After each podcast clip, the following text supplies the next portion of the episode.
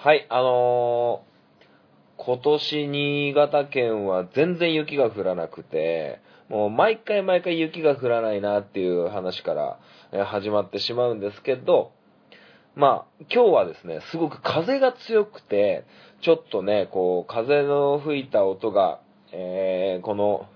収録に入ってしまわないかなとちょっと心配になっておりますが、録音ボタンを押させてもらいました。はい、それで、今回は、あのーミランダカと、えー一泊二日で、えー旅行に行ってきたので、えーその話を、えー大軸にして、えー話していけたらいいかなと思います。はい。まず、早起きをしてですね、えー朝の7時ちょうどに出発した我々でございました。それでは、ハンクララジオ、スタート。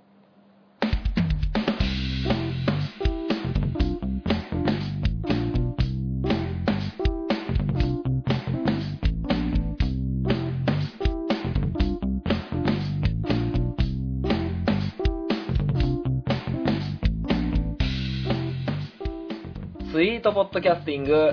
ハンクララジオ MC の本町でございます。この番組はハンクラッチのように力を入れすぎず、入れなすぎずをモットーにお送りする番組でございます。よろしくお願いいたします。はい、えー、旅行に行ってまいりましたよ。本当なら、えー、2月の頭に、えー、計画してた旅行だったんですが、え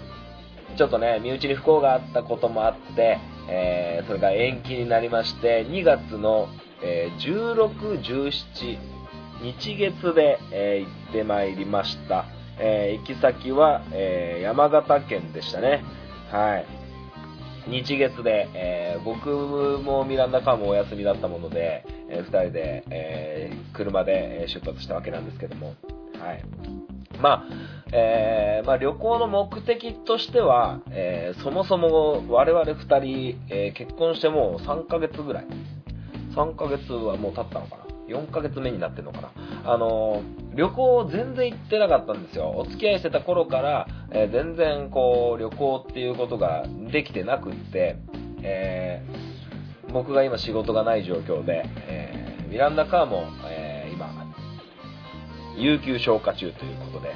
えね、えー二人のまとまった休みは今しかないんじゃないかということで、えー旅行を計画しました。はい。で、えーまあなんというか目的は本当になくって、どこどこ行きたい、あれ食べたい、これ食べたいっていうのが、もう後付けされてくるような旅行でございました。まあ、正しい旅行がどういうことかはわからないんですけど、まあなんか、例えばね、こう、ディズニーランド行きたいってなったら、ね、新潟から東京、千葉まで、えー行くとか、えー大阪でね、美味しいもの食べたいとか、北海道で海鮮を食べたいとか、そういう目的があって行き先が決まるものかなと思ったんですけど、まあ我々の旅行の計画がまず、えー移動に時間をかけたくない。えーまあそういうこともあって、うん、なるべく隣県で、まあ、新潟県の周り、まあ、山形、福島、えー長野、群馬、えーっと、あとは、富山か、えーっていう感じで、えー場所を絞ってですね、まあ、僕は山形県に今まで一度しか行ってないんですよ。なので、えー山形にしようと。で、山形に行った暁には何があるかなという、そういうような、えー計画の立て方でございました。はい。まずは、えーミランダカがですね、えーなんだったっけ、カモ水族館っていう、なんかクラゲがすごくいっぱいいる、えー水族館らしくて、あのーなんか前から行きたかったらしいんですよ。まあ、じゃあそこへ行こうと。で、僕もいろいろこう検索してた中で、えーまあ2月なんで、すごくこう、行く場所というか観光名所みたいなのが結構外が多いんで寒くてですね、なんか神社とか、えーお城とか、なんかこう、そんな感じなんですよ。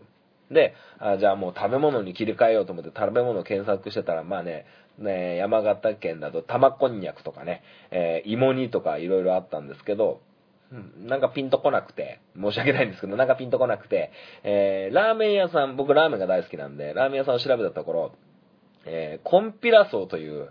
えー、以前、情熱大陸でも放送された、えー、ラーメン屋さんがあると。いや、これは行かなきゃいけないだろうと、えー、いうことで、コンピラソーに、えー、向かったわけでございますよ。はい。で、え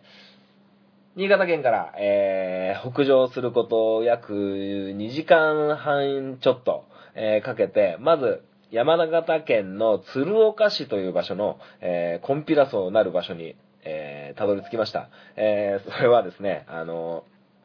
海岸沿いにある、なんか、あ、なんかすごい、すごいなってる。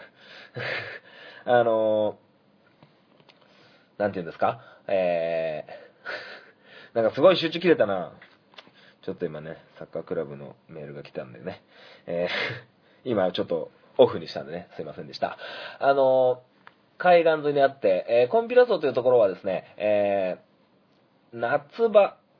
夏場は旅館なんですよ、確か。で、冬場、ね、こう寒くなってきてからラーメン屋さんを、えー、やるというような、えー、旅館の中にラーメン屋さんがあるというような、えー、感じなんですよ。まあ多分知ってる人も結構大勢いると思うんですけど、で、あの開店がね、オープンするのが11時。で、我々が到着したのが9時50分ほど。えー、もうすでに、えー、並んでる方がおられました。えー、旅館の中に入ってですね、え大広間みたいなとこなところに通されて、整理番号があって、整理券を取ってですね、え我々の整理番号は26番。はい、座席は16番まで。えなので、え次呼ばれるのは17番からかな。えー、なんで、まあ大体10組ぐらい僕らの前にいたんですけど、まあもうすでにね、1時間以上前から、えー、並んでる人がおられて、あ、すごいなぁなんて思って、はい。で、えー、どんどんどんどん人が入ってくるんですよ。もうすごいなんか、あのー、まあね、あのー、店の外でね、行列を作るわけじゃないんで、あの、ものすごくこう、良心的というか、まあこの時期寒いんでね、えー、外で待1時間も2時間も待ったら風邪ひいちゃいますから、えー、すごくいいなと思って、えー、感じてたんですけど、で、どんどんどんどん呼ばれて、えー、行くとですね、えー、僕らがテーブルに着いたのは、そうですね、11時、11時40分ぐらいだったでしょうかね。はい。もう、いろんな、ね、こう、お客さんがいる中、家族連れだったり、我々のような、えー、夫婦だったり、えー、学生っぽい若いね、カップルもいたと思いますよ。えー、老夫婦もいたと思いますし、ビジネスの人も、えスーツをまとった人もいましたね。はい。で、あの、その、僕が待ってる間、いろんなことを考えたんですよ。ど、何分ぐらい呼ばれるかなとか、え考えてた時に、まあ、ある一定のテーブルに目をつけてですね、あのオーダーをね、した後から何分後にラーメンが届くかなとかいうのをタイマーで え、計算してたりして、はい。まあ、いろいろね、こう、何分ぐらいかなと思って。で、僕らがテーブルについて、えー、注文をして、えー、ラーメンを届くまでの時間もタイマーで計算して、そうするとね、17分もかかったんですけど、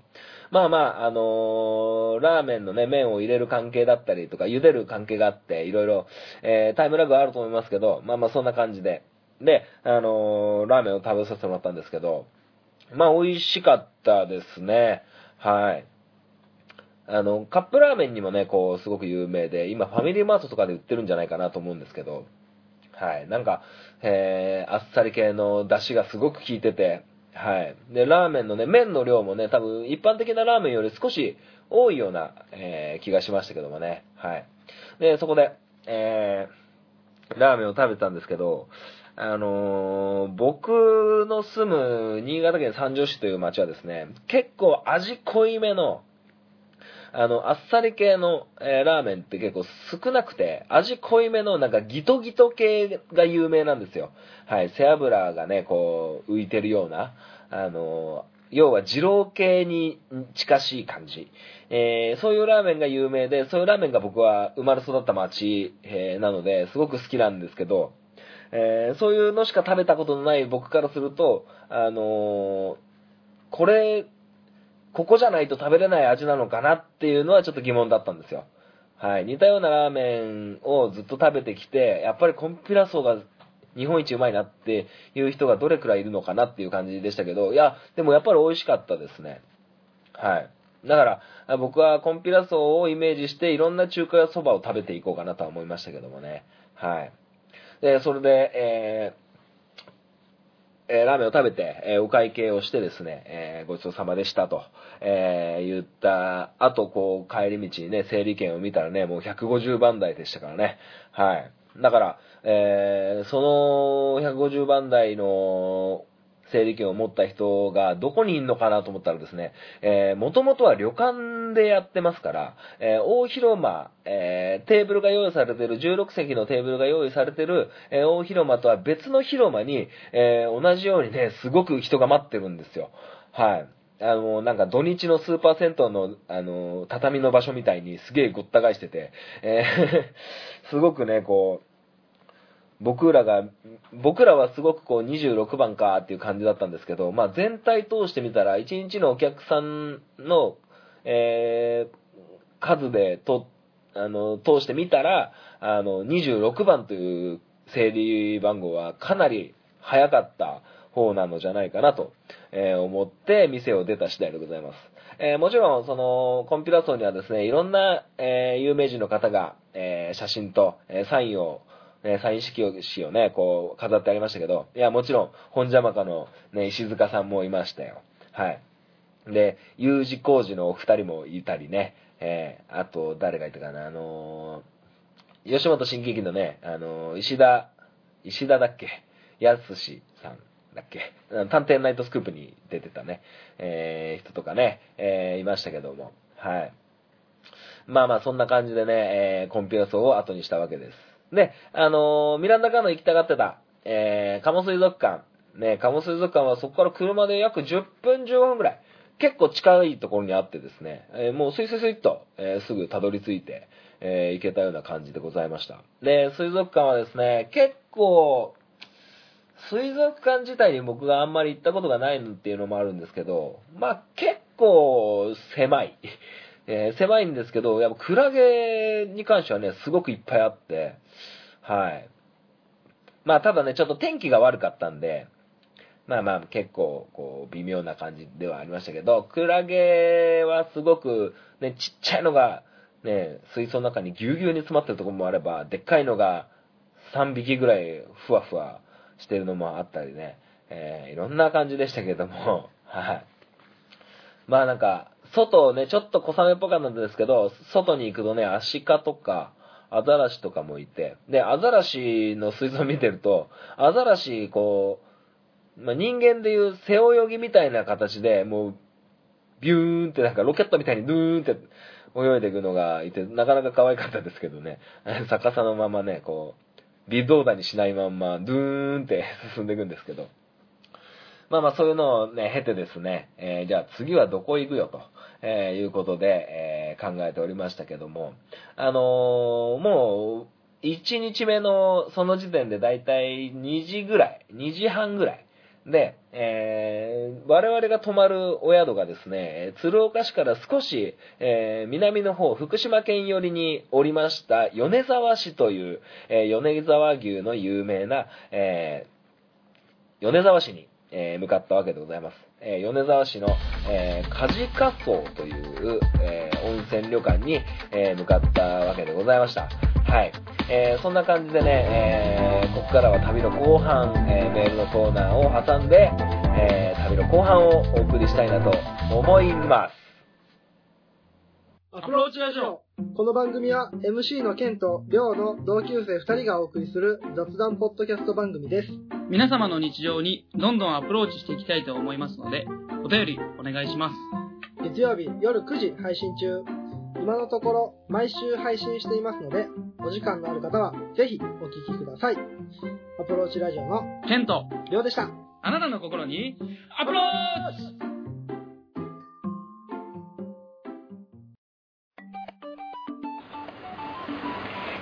は、ゆるりんこパーソナリティのなおです。しょうこです。この番組は日常に起きたこと、仕事のこと、楽しかったこと、悲しかったことをゆるりんこと話すポッドキャスト番組です。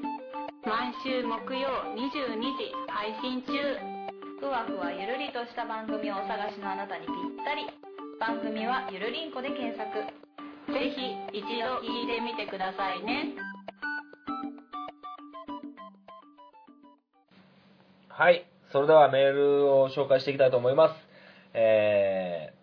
ー、ふつおたというタイトルで、えー、アマンさんからいただきました。山形に旅行に行ったようですが、新潟との違いを何か感じましたか？ということです。ありがとうございます。そうですね。あのー、新潟との違い。そうですね。まあ、あのー、なんていうんですか、新潟って、あのー、まあ僕は新潟にずっと住んでるんですけど、あの、新潟って雪国だと思ってたんですよ。まあ今年はね、すごく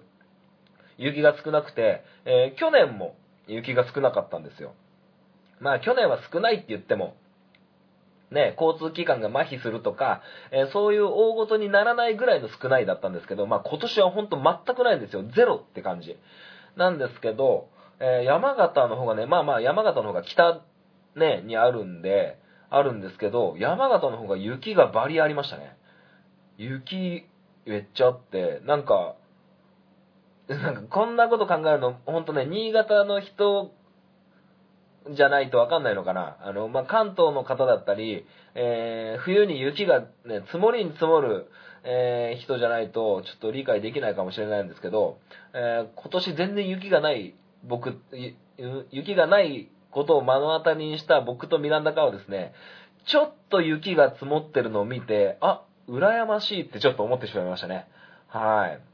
まあ今年そのスノボーもね、ずっとずっと行きたいと思ってたんですけど、まあ雪がなくてスキー場が空いてなかったりね、えーするんで、あの今年はちょっともう諦めムードなんですけどね。はい。まああと、あの違いというか、これは県民性なのかはわかんないんですけど、あのまあ後でお話しする、えー、カジカソというホテルの、えー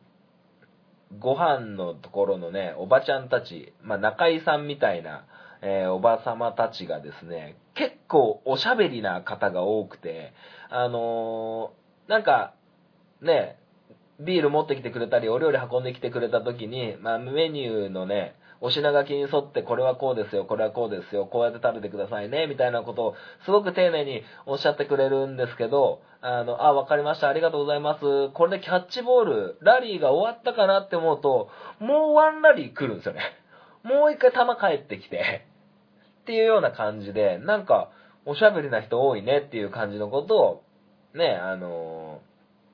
僕と、えーミランダかは感じてましたけどもね。まあ僕がね、そもそもおしゃべりなんでね、あの、ラリーをし合えば多分一生ラリーできるんじゃないかっていうぐらいの、えーおばちゃまたちが多かったですけどね。はい。やっぱりなんか、そういう感じにかん、まあ、新潟でもそういう人もいると思いますし、県民性っていうのがわかんないんですけど、まあまあすごくね、こう、なんかおしゃべりな人多いんじゃないかなっていうふうに感じてしまいましたね。はい。まあ、違いっていうほどの違いなのかなとは思いますけども、はい。ありがとうございました。続きまして、えー、ふつおたですというタイトルです。本町さん、こんにちは。トンボです。つおたですということで。あー、トンボさん。あー、久しぶりですね。はい、ありがとうございます。えー、いよいよ J リーグが開幕しましたね。えー今年もどんなドラマが待っているかと、とても楽しみです。えー注目選手が斉藤美月選手と相馬勇紀選手とおっしゃられておりましたね。えーこの世代はすでに海外でも活躍している選手も多く、えー東京オリンピックで誰が最終的に選ばれるかわからないので、ここからサバイバル、ここからのサバイバルも楽しみの一つです。えーさて、今年から J リーグでは VAR が導入されますね。えー個人的には VAR 確認中は試合が止まってしまうというのと、えー審判のレフェリングも参加の、サッカーの一部だと思っていたので、えー以前は導入に否定的でした。えしかし、え国際マッチや欧州リーグにも VAR が標準となりつつあり、え慣れるという意味で最近では導入した方がいいかなと思うようになっておりました。え実際、えこのお便りを書いている時点で、おそらく書いている時点では、あの、土曜日、2月22日、にゃんにゃんにゃんの日で J リーグが開幕した、えー当日にトンボさんが書いてくれたメールなのかなと思いますが、えーこのお便りを書いている時点で、えー湘南と浦和、え川崎鳥栖の試合が行われて、え VAR によっててハンドの判定で PK になる場面もあり、えーオフサイドで川崎の得点が取り消された。えーこの2つの判定を見て1点の重みが大きいサッカーという競技において、えー VAR はいいシステムと素直に思いました。えフェアであり、え選手もサポーターも判定に納得したのではないでしょうか。え昨年も誤審はだいぶ話題になりましたし、えこれから VAR によって誤審が減り、審判が目立つような試合が減るといいなと思います。えー本町さんは VAR についてどう思いますか？ということで、ありがとうございます。うーん。あのーもうタイトルの時点でね、長文になってしまいました。ごめんなさいってね、謝ってもらってるんですけど、いやー、すごく、えー、まあ、文章の量が全部が全部じゃないですけど、すごく熱を感じれて、非常に、えー嬉しいですね。はい。まあ、まず、えー J リーグが開幕したわけでございますが、えー J2 も今日開幕かな？あの、うちのスタッフがね、あの、開幕戦、アルビレックスの開幕戦に見に行ってますけど、はい。そうね、湘南と浦和で、ハンドの判定で PK があったんですね。えーそれと、川崎はオフサイドがあって、あ、ゴールしたけど、オフサイドがあって、VAR で確認したらオフサイドだったから、ゴールじゃないよってなったんですね。なるほど。今、現時点で、えー2月23日、なのでこの試合終わった翌日なんですけど、はい。VAR ね、その、もっと、VAR は僕あっていいと思います。あの、結論から言うと、もう、ね、VAR を早く弁当箱広げろよっていう感じ。あの、わかりますかね、弁当箱。あの、ピーって笛吹いた後に、え審判が両手を上げて、人差し指で、目の前に VAR マークを書くんですよ。えー四角い箱みたいなのを作るんですよ。これくらいのお弁当箱にみたいな感じでやるんで、僕らはね、あの弁当箱広げるって言ってるんですけど、あの、なんか、どの場面で VAR になるかっていうのをもっともっと明確にしないと見てる人はわかんないんじゃないかなって僕は思ってて、まあなんとなくね、こうゴール前の得点のね、ありかなしか、えー退場、ね、レッドカードに値する、えー場面なのかとか、あの、いろんな、ね、いくつかのケースにおいて VAR が、えーあるという風になってるんですけど、実際、うん、見てて、あの、え、これ VAR 取って見てほしいなっていう場面もあるんですよね。ゴール前じゃなくっても、カードじゃなくっても。これ許していいのかよっていうのを、あの、ちゃんと取り締まれるかっていうことですよね。あの、まあ、なかなかね、こう、難しいところではあると思いますけど、うん。まあ結局最終的には主審の判断で、えー、やるんですけど、まあ VAR ね、僕はあっていいと思います。まあ、VAR 以上に、あの、ゴールラインテクノロジー、ね、あの、ゴール、ゴールポストかな？ゴールポストだったかにセンサーがあって、ボールの中にもセンサーがあって、ちゃんと、ね、ゴールラインを割ったか否かみたいな、えーのが、ね、ワールドカップ、あれ、何大会だっけ？ロシアワールドカップでもありましたよね。あの、か、川口じゃないや、えー川島選手が、ね、片手で弾いたけど、ゴール割ってましたよ、とか、えーセネガル戦？コートジボワール戦でしたっけ？どっちでしたっけ？コートジボワール戦かな？セネガル戦、セネガル戦だな。セネガル戦でもね、書き出して、ね、点防いでましたよとか、えーポーランド戦もあったのかな？ね、そういう、あのゴールラインテクノロジーの方が僕は、えー真っ先に導入するべきじゃないかなと思って。てかもう入ってんのかな ?J リーグでも。その辺ちょっとよくわかんないんですけど。まあ、去年ね、その、広島だっけ？違うな。浦和と？浦和とどこだったっけな？どっかの試合で、とんでもねえ誤審があったんですよね。うん。あれ、レフリーやってた方のインタビューとか読みましたけど、まあ、難しいっすよ。結局ね、こう、うん。ね、取り消すことができなくなっちゃいますからね。で、あの、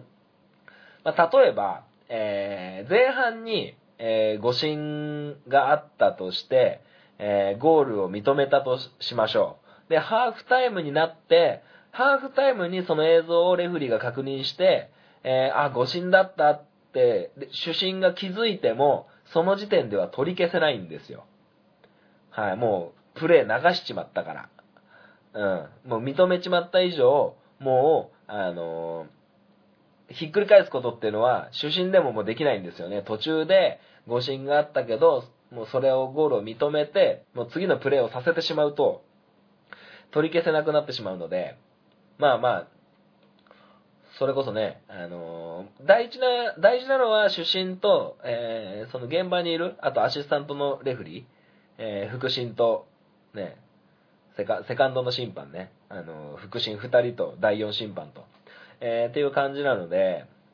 VAR は僕はあっていいと思います。ただ、ね、それがばっかりになっちゃうとね、あのーもっと明確に、えーロスタイムを、えー測り取るとか、あのなんかね、もっとわかりやすく、もうサッカー見たことない人にもちゃんとわかるように、えールールをね、示してあげることが大事なんじゃないかなと思って。僕とかね、トンボさんもね、スタジアムに足を運んでサッカー見るような人ですから、もうルールなんてね、こう、分かってるとは思うんですけど、あのピッチレベルで目の前で見てるのとね、テレビで見てるのじゃ全然違いますからね。すげえ難しいところではありますけど、まあ、プロですからね。プロの場場面ではあっていいと思いますよ。それこそワールドカップだったりとか、えー、ね、オリンピックだったり、そういう場面では絶対出てきますし、うん。まあまあ、あのールールですからね、えー、レフリーに従って、えー、リスペクトしながら、えー、サッカー選手がプレーできるようにね、えー、やっていくことがいいのかなとは思いますけども、はい。まあまあ、そんな感じでしょうかね。うん。まあ、えー、J リーグ、僕はちょっとね、あのー若手の斉藤光樹選手、相馬勇樹選手を応援しながら、えーやってきたと思いますけどもね。うん。あとは誰かな。まあなんか、探せばいっぱいあるんですけど、まあ、うん、まあ中盤だと、誰だろうね。もっといねえかな。まあ中村健吾選手が早く復帰しないかなっていうのとか、うん。あとね、あ、あと庄司。庄司選手がガンバ大阪に加入して、はい。まあ楽しみですよね。ということでね、えーこんな感じで、えーメールいただきましたのでご紹介させていただきました。えーメール送ってきた、えー送ってくれた皆様ありがとうございました。えーそうじゃない皆様からのメールもどしどしお待ちしております。それでは、えー山形旅行の続きでございます。それでは。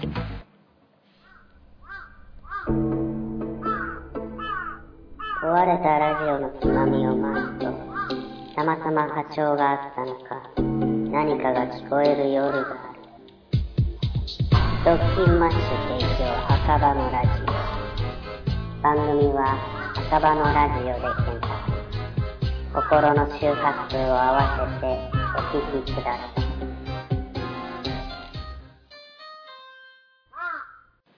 はい、それでは、山形旅行の続きのお話をしていくんですけど、えーっと、鴨水族館を出て、えーそこから運転手は僕に交代しました。はい、最初はミランダカーの運転で、えースタートしたわけなんですけども、あのーミランダカーね、雨降ってる時の運転がね、こう、すごくこう、あの、見えづらい、もう視力的に、なんか、メガネかけないと車の運転が、みたいな感じなんで、あの、そこで、えー暗くもなってきたし、えー雨も降ってきたし、っていうことで、僕は運転変わってですね、はい。あの、山道を越えて米沢まで行ったわけなんですけども、米沢にね、入った頃には、えー、すごくこ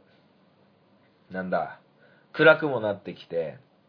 あれだったんですけど、なんか道の駅がいっぱいあってよかったんですけど、一番最初に入ったね、道の駅がね、すっげえ廃れた場所で 廃れた場所で失敗したな、なんつって、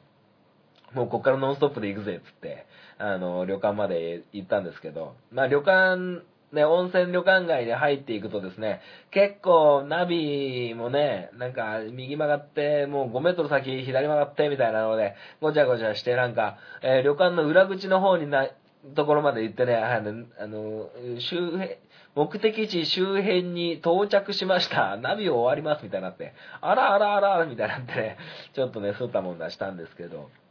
はい。で、まあまあ無事に、そうですね、6時ぐらい、6時は言い過ぎかな、5時、5時チェックインだったけど、5時半ぐらいに着いたのかな。はい。で、ね、チェックインをして、えー、お風呂に入って、ね、お風呂がですね、えー、7時までは、えー、男湯、露天風呂の方が男湯に変わってて、えー、7時以降は、え露天風呂の方が女湯に変わるって感じで。まあ僕は、あの、お風呂、ね、僕とミランダがそれぞれお風呂に入って、えー、僕の方が圧倒的な、上がってくるの早いんですよ。なんで、あのもう、冷蔵庫にね、あのビールを到着した時点で入れてますから、我々は。ね、もうビールをね、黒ラベルをね、かっくらってですね、えー、飲んでて、あの、で、えー、ミランダから戻ってくると、あ、もう飲んでるみたいなになって、で、食事の方に行くんですけど、えー、食事もね、えー、ほぼほぼ、え宿泊されてるお客さんはほぼほぼ個室。え僕らがね、ご飯食べたところはもう完全個室で、えすごいいいとこだったんですけど、はい。で、あの、もう、ホテル、え、旅館を予約した時点で、あの、なんかね、牛肉祭りみたいな プランだったんですよ。で、なんでそういう風なプランかっていうと、あの、食事のメインの、メイン料理みたいなのが、えー、5種類ぐらいから選べるんですよ。で、まず米沢牛のしゃぶしゃぶ。えー、米沢牛を使ったすき焼き。えー、っと、三元豚のしゃぶしゃぶ。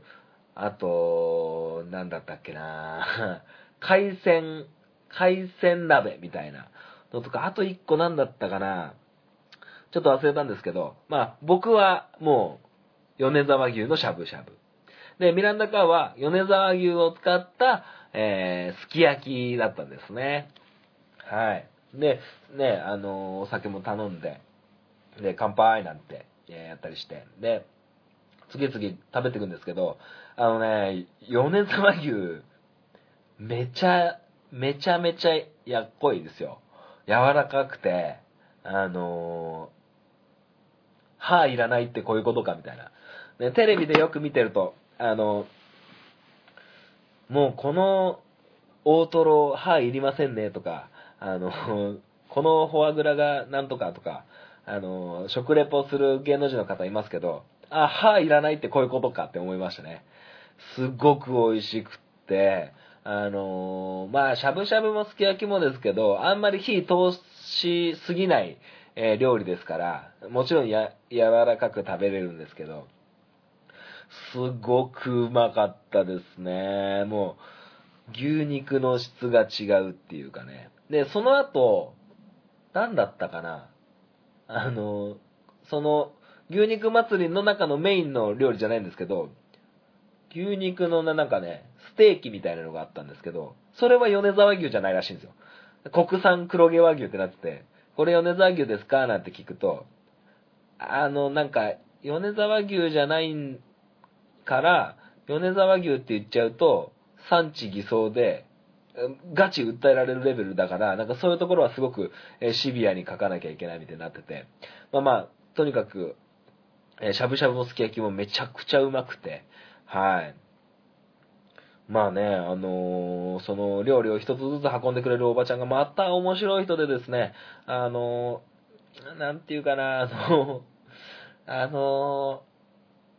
あれですよ、芸能リポーターの、庄司さんみたいな イメージの人が、えー、いてですね、あのすごくこう、気の利いた、えー、トークも上手な、えー、お方でしたけどもね。はい。で、そして、えー、ご飯も食べて、もうお腹いっぱい、えー、お酒もたらふく飲んでですね、えー、部屋に戻るとも布団が引いてあるわけですよ。で、あの、お風呂に先に、食事の前にお風呂に入ったもんですから、えー、ミランダカーは露天風呂に行ってないと、えー、いうので、えミランダカーは露天風呂に行きましたと。じゃあ俺は何してようかなと思ったら、もう部屋でもう酒飲んでたらもう眠くなっちゃって、もうそこでもうね、泥のようにえ、寝てしまったわけなんですけども。はい。まあ、そうでね、朝、朝、朝ごはんの話にもなりますけど、突然。あの、朝ごはんもですね、あの、芋煮、あの、山形県の芋煮、なんかめちゃくちゃうまくて、すげえ食いましたね。まあ、牛肉が入っててま、きっと米沢牛じゃないんだと思うんですけど、それでもすごく美味しくて。で、朝食もバイキングだったんですけど、もう朝から牛丼食べませんかみたいになってて。で、まあ白ご飯と、その、まあ、牛皿みたいな状態で僕は持ってって、えー、食うんですけど、やっぱうまいんですよね。うーん、あの、僕、紅生姜ってそんな、漬け込んでつけないんですけど、いや、紅生姜もまたすげえいい塩梅でめちゃくちゃうまくて、まあ、結構朝から、えー、いっぱい食べちゃってですね。で、お部屋に戻って二人でまったりして、じゃあ行こうか、みたいな。で、米沢の、その、なんだ、えー、カジカソウというところで、えー、いろいろね、こう、お土産も買ったりして、えー、出発の際は、あのー、入り口の、旅館の入り口で、えー、二人でちょっと記念撮影撮ってもらおうと思って、えー、中井さんにお願いしようと思ったら、多分、おかみ、おかみ的な、おかみ的な、えー、おばちゃんがいて、あのおばちゃんにこうね、カメラ渡して、カメラっていうかスマホなんですけど、スマホ渡して、え撮ってもらうんですけど、そのおかみさんがやっぱおかみだけあってトークがもう抜群。もうす、すごいんですよ。ね風貌、風貌って言ったらあれかな。まあ、あのー、泉元也のお母さんみたいなおかみさんでですね、えー、すごくこう、柔らかくって、まあ、泉元也のお母さんは全然柔らかくないんですけど、あの、カジカソのおかみさんはすごくこう、あの言葉尻がすごくこう滑らかな感じですごく、あの、気持ちいい人でしたね。はい。まあ、おかみと呼ばれるだけあるなっていう感じで、はい。で、その、えー、カジカソを出て、えー、まず、米沢の道の駅に向かってるんですけど、向かってる最中にですね、えー、ふわふわガーデンっていうところ見つけて、あ、これ、どなたからか教えてもらったやつやと思って 旦那たかが、山形行くならここいいよって言ったのが、あの、旅館出て3分ぐらいのところにあって、ちょっとびっくりしちゃって、素通りしちゃって、あれあれあれと思って ちょっと結局行かなかったんですけど、もう今思えばね、こう行くべきだったなと思って。で、山形から、えー、山形の米沢市から今度、場所は福島県の北方市に向かいました。えー、北方市はもう言わずもがな、北方ラーメンの街でございますよ。多分。なんで、あの、お昼ご飯ちょうどぐらいを目指して、えー、北方市の、なんだったっけな、玄来県っていう、なんか、北方ラーメンの発祥の元祖といえばここみたいな、とこに行って、えー、そこにもね、あの、サンドイッチマンのお二人のサインとかね、いろいろあったりして、でそこでラーメン食べて、じゃあ、そこでも2時ぐらいで、あのー、そこで僕とミランダカーの計画性の甘さが出てきてですね、まあ、そっから帰ろうとすると、もう夕方前ぐらいに家着いちゃうみたいになって、なんかせっかくここまで来てんのにもったいないよね、みたいな話をしてて、どうしようかな、つって、今帰ると普通に、あの、帰って、普通に買い物して、普通に夕ご飯作る感じになるけど、みたいな、なって、せっかく二人でお休みで一泊二日の旅行の二日目の夜ご飯が、ね、いや、ミランダガン作る夜ご飯が嫌なんじゃなくて、せっかくだから、ね、旅行をね、なるべく長くみたいな風に、え思っててですね、じゃあどうしようか、つって、ちょっと稲葉白湖の方まで車を走らせて、えー高速乗って帰ろうか、つって言ってたら、稲葉白湖でね、あの、カモメじゃないや、アヒルじゃない、カモ。カモ、あの、カモってカモですよ。鳥のカモが、わちゃわちゃ稲葉白湖にいるんですよ。なんか、人がめっちゃ戯れてるんですよ。止ま、ここに止まるぞつって、もう、急ハンドル切って駐車場に入ってね、こう、浜辺に行くとですね、あの、なんか、イメージでは百葉箱みたいな、あの、外付けの、なんか、箱があってですね、そこに注意書きで、えーカモの餌売ってますっていうので、あのー開けて、貯金箱みたいなのに100円入れて、えー紙袋に入ったパンの耳がかすごくこうカチカチになったようなのを、が、ごっつり入ってるのがあるんですよ。それ持って、カモにこう餌やるんですけど、もうその箱を、百葉箱みたいなのを開けた周りにもうカモ近づいてくるんですよ。すごいんですよ、ほんと。で、僕が歩いた後ついてくるんですよ。あの、あれですよ。あの、あの、あれ、なんだっけ？親ガモに子ガモがテクテクついてくみたいな感じ。すごいんですよ。で、パンの耳をポイって投げるとね、それに一斉にギュッて群がってね、えー、で、手に持ったままこう口に近づけるとパクって食べるんですけど、はい。で、また面白いもんで、パクって食べたカモの後ろのやつは、そのパクって食べたやつのお尻をパクって食べて、お前どけっつって、すぐどかすんですよね。ポイっつって。すごいなんかね、喧嘩が始まってたりしますけどもね。で、そこには、稲葉白くに白鳥もいてですね、いや、白鳥はもう貫禄ですよね。もう全然こっち近づいてこないし、あの、パンをポイって投げて、目では追うけど、もうカモとかの方が、あの、レスポンスとアジリティが速くて、すぐ食べられちゃうんですけど、まあまあそんな中ね、こう、なんとか、えー白鳥にね、近づいて、白鳥の口元にパンを近づけて、パクって食べてもらって、はい。白鳥もね、手で渡せて食べたんですけど、あの、手のひらにパンを乗せて、それを食べてねはできませんでしたね。はい。まあまあそんな感じでね、ちょっとまあ雨模様で、あの、寒かったんですけど、すごくこう、楽しかったですね。そこが多分一番テンション上がったんじゃないかな。はい。まあまあそんな感じでね、あのーうん、よかったですね。で、帰り道に、えー、バンダイ山のインターでお土産をまたさらに買って、ママドールとね、えー観音屋のゆべしを買ってですね、えーお家に戻ったという感じでございました。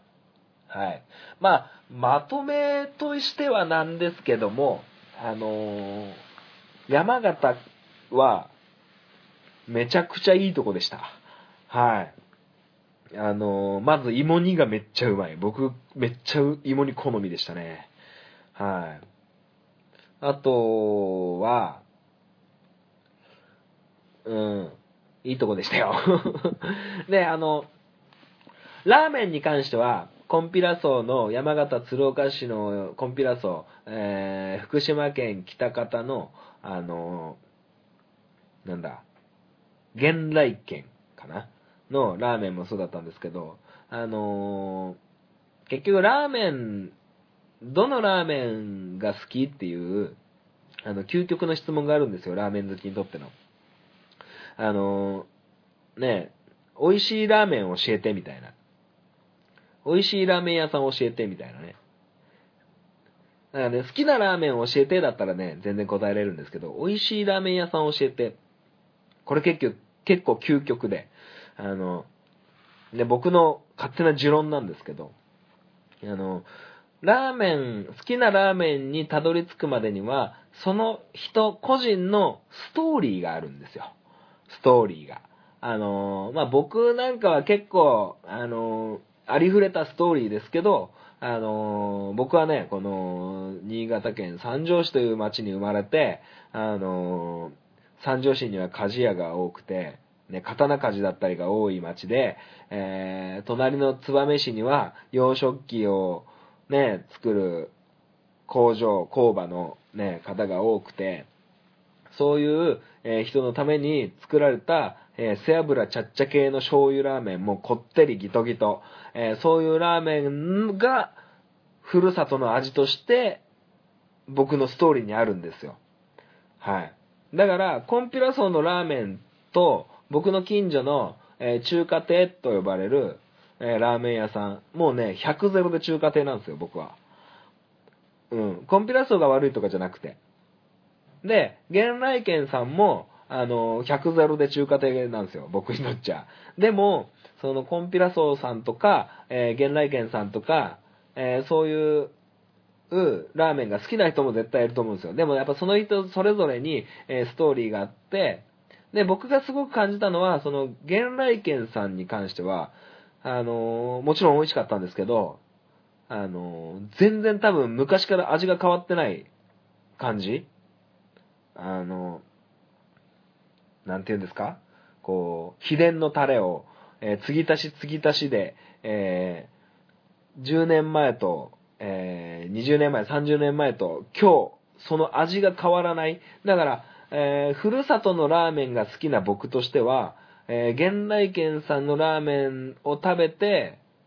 育った子供が大人になった時に同じ味が食べれる原来軒さんが今、ちゃんと、えーご健在で、あのーちゃんとラーメンを提供してるってなったらすごく幸せかなと思って。だからね、こう、好きなラーメン教えては言えるけど、美味しいラーメン屋さん教えてっていうのは、あの、ラーメン好きには聞かない方がいいですけどね。はい。まあ僕の勝手な解釈ですけど。まあ、あのー非常に、えーまあミランダカートね、この、初めて旅行っていう旅行をしたので、まあまあそれもまた楽しくてですね、よかったかなと思います。はい。いやー、以上でございますよ。うん。まあなんか駆け足で、まあもっと細かいこともいろいろありましたけど、非常にね、こう、楽しい、えー旅でございました。えーご清聴ありがとうございました。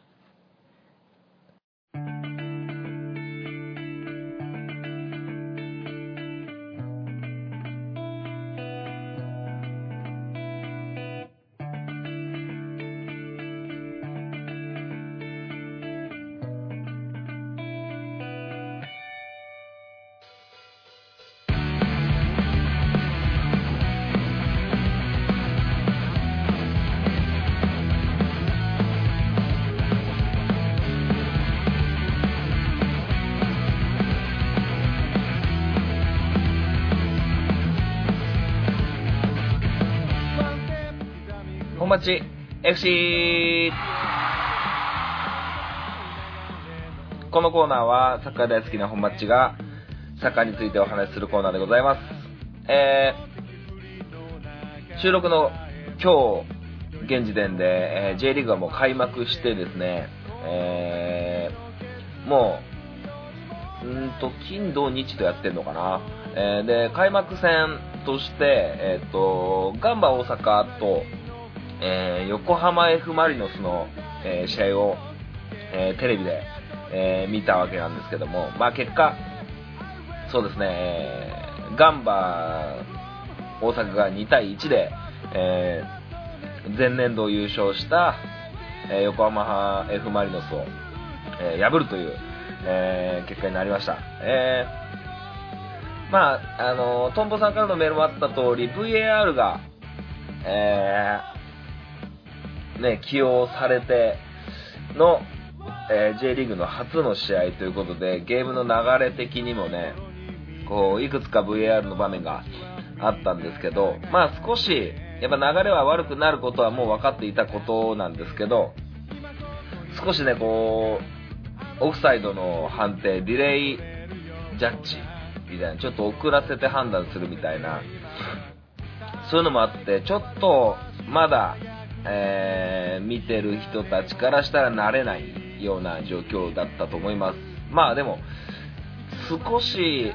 えーその解釈みたいなのが、えー分かってくれば、えいいのかなと思いますけど、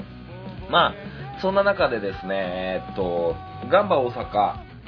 なんか久しぶりにこう、攻撃陣に外国人がいない、えーチームなんですよね。えー宇佐美選手と小野瀬選手っていう2人、あと倉田選手だったりね、矢島選手だったりいたんですけど、えーまあ、ちょっとやっぱりね、優勝したマリノスに、えー対する対策みたいなのがはっきり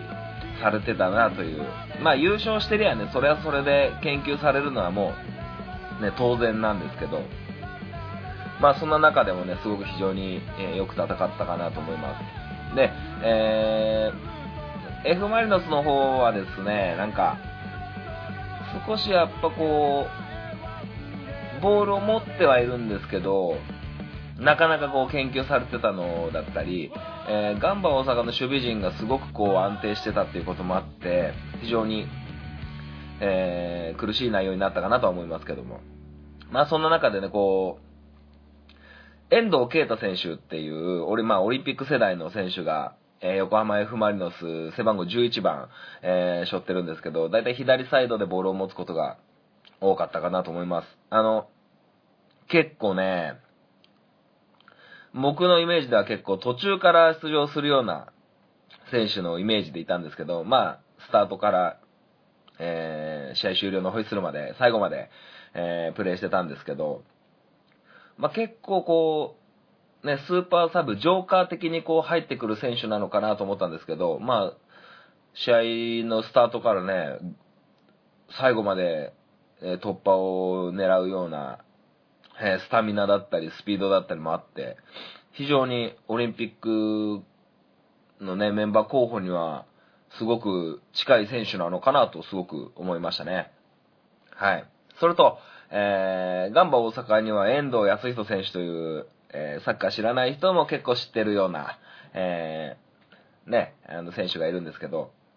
えー631試合 J1、えー出場、えー最多記録、えーということでね、なかなかですよね、631試合 J1 でプレーする。あの、初めての J1 が1998年。もう20年 ?20 年ぐらいやってるってこと？?J1 で。そうですよね、20年 ?90 20年？以上。20年以上、J1 で活躍してるっていうことですよね。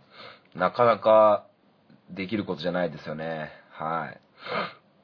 い。なかなかこう、えー、まあスピードもあんまりこうね、武器としない選手なんですけど、すごくこう、要所要所で、ね、抑えるところを抑えて、あの、っていう感じですね。すごく、やっぱ上手だなと。あの、J リーグ、J リーグで活躍する選手が、この人すげえなっていう選手の一人ですからね、遠藤康人選手。まあ今回このゲームはね、ダブルエンドがすごく良かったゲームでございました。はい。まあ、開幕戦なんでね、どういった形に今後ね、なっていくかは楽しみになりますけど、あのー各試合ね、こう、チェックできる限り、チェックして、えーこうやってハンクララジオでお伝えできればなと思っております。はい。まあ今回ね、今回の、今回、この放送では、あのーメールの方で VAR についてちょっとね、サッカーについて話したので、本町 FC はね、結構コンパクトにまとめて、えー、お送りしたいなと思っておりまして、えー、今回の本町 FC かなりコンパクトに、えー、この辺で終わらせていただきたいと思います。それでは、本町 FC、試合、終了。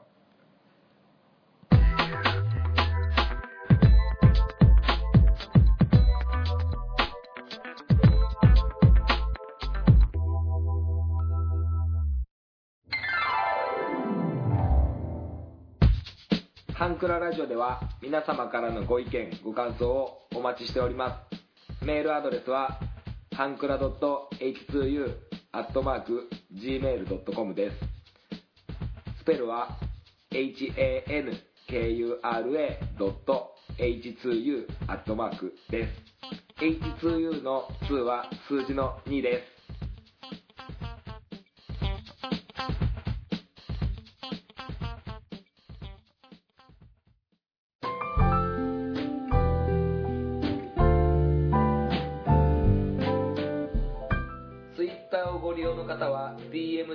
ご意見ご感想をお待ちしております。ハンクララジオで検索してみてください。ハッシュタグハンクララジオでのツイートもお待ちしております。ハンクラはひらがな。ラジオはカタカナです。みんなでフォローして盛り上げていきましょう。